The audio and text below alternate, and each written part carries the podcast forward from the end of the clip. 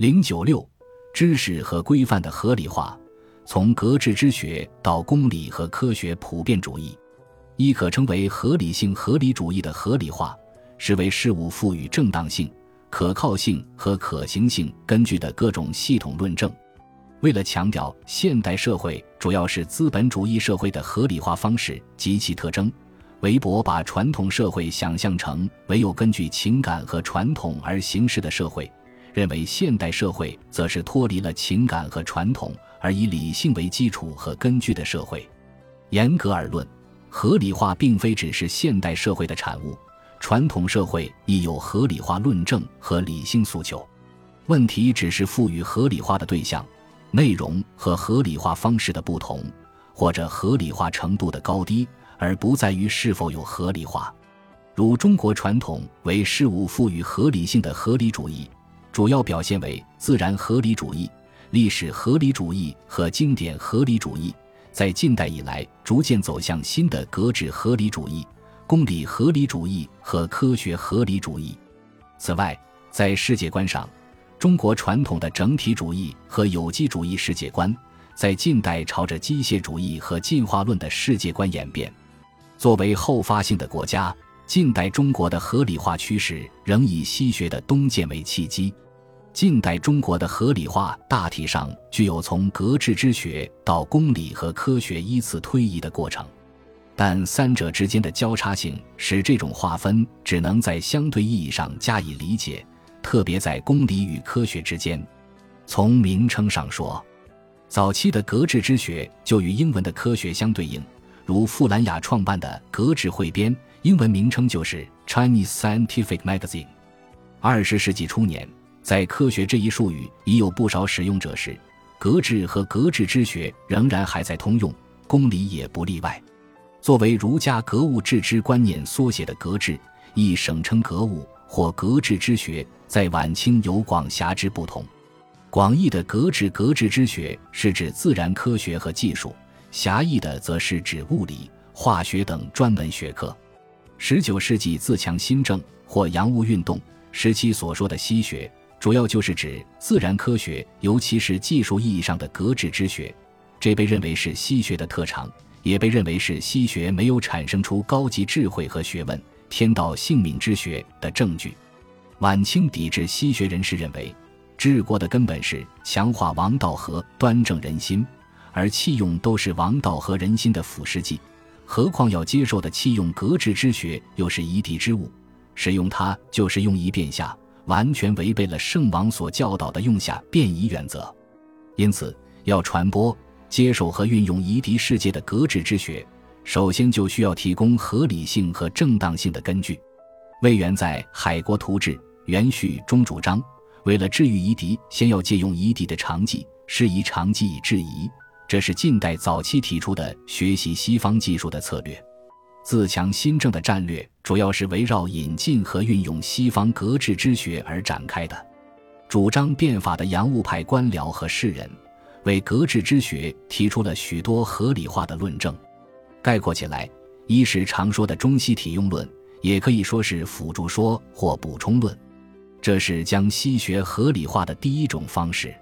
这种论证借用传统所说的体用道器，还有本末主辅、统一结构，认为中学关注和发展的是以根本性的体道为核心的义理和天道之学，而西学关注和发展的是以用气为中心的格致之学。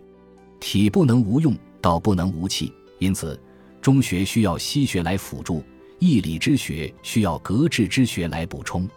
作为道和义理之学辅助和补充的格致之学，在近代中国服务于国家自强和富强的目标，服务于保国、保种和保教的目标。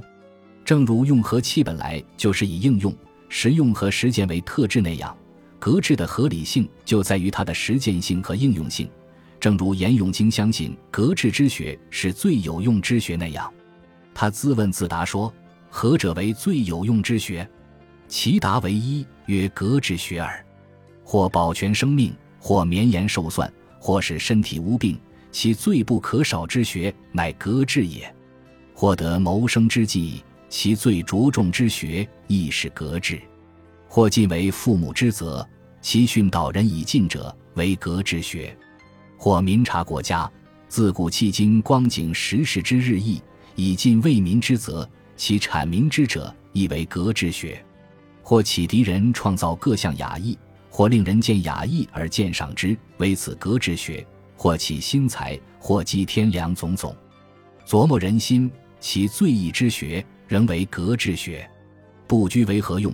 格之学最为积极耳。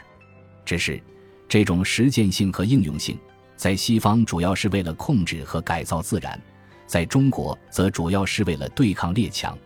问题的复杂性在于，格物致知和格物穷理本身就是儒家的信条。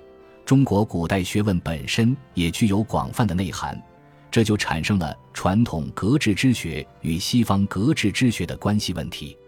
由此出发，把西方格致之学合理化的第二种方式，是在中西格致之学之间做出区分，在相对于中国传统多重虚学而西方推重实学的意义上，肯定西方格致心学的特性和意义。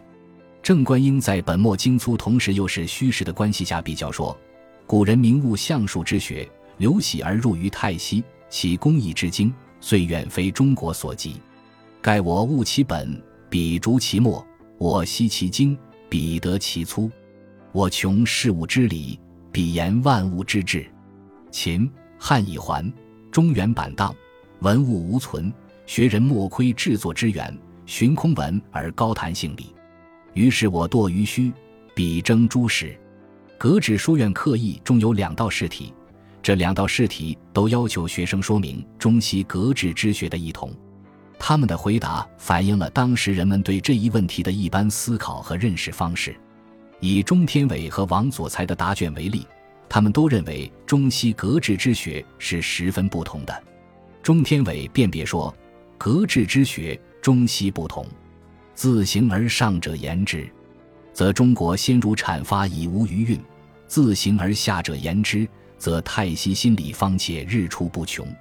盖中国重道而轻义，故其格致专以义理为重；西国重义而轻道，故其格致偏于物理为多。此中西之所由分也。与钟天维的说法类似。王佐才的答卷说：儒家的格致乃义理之格致。而非物理之格致也。中国重道轻义，凡纲常法度、礼乐教化，无不阐发精微，不留余韵。虽圣人复其，亦不能有之。唯物理之精粗，诚有相形见绌者。照他们所说，中西格致之学的不同，就是推重道还是义，关注义理还是物理的差别。这是那个时期的一般的见识，也是人们将格致之学合理化的共同方式。作为西方格致之学的见证者，一八七四年，林乐之在《继上海创设格致书院》中就对比说：“吾西国力学之士，每极无穷理，实事求是，自夫天文地舆，以其一草一木之微，皆郑重详审焉而不敢乎？钩深所奥，剖毫细芒，待于用力之九成，不如诸子所谓。一旦豁然者，而后化修复为神奇。”参天地之化育，其圆通巧妙之于不可思议。中国不乏鸿儒硕学，然或悟辞章，或谈性理，或负经师之望，或有渊博之名。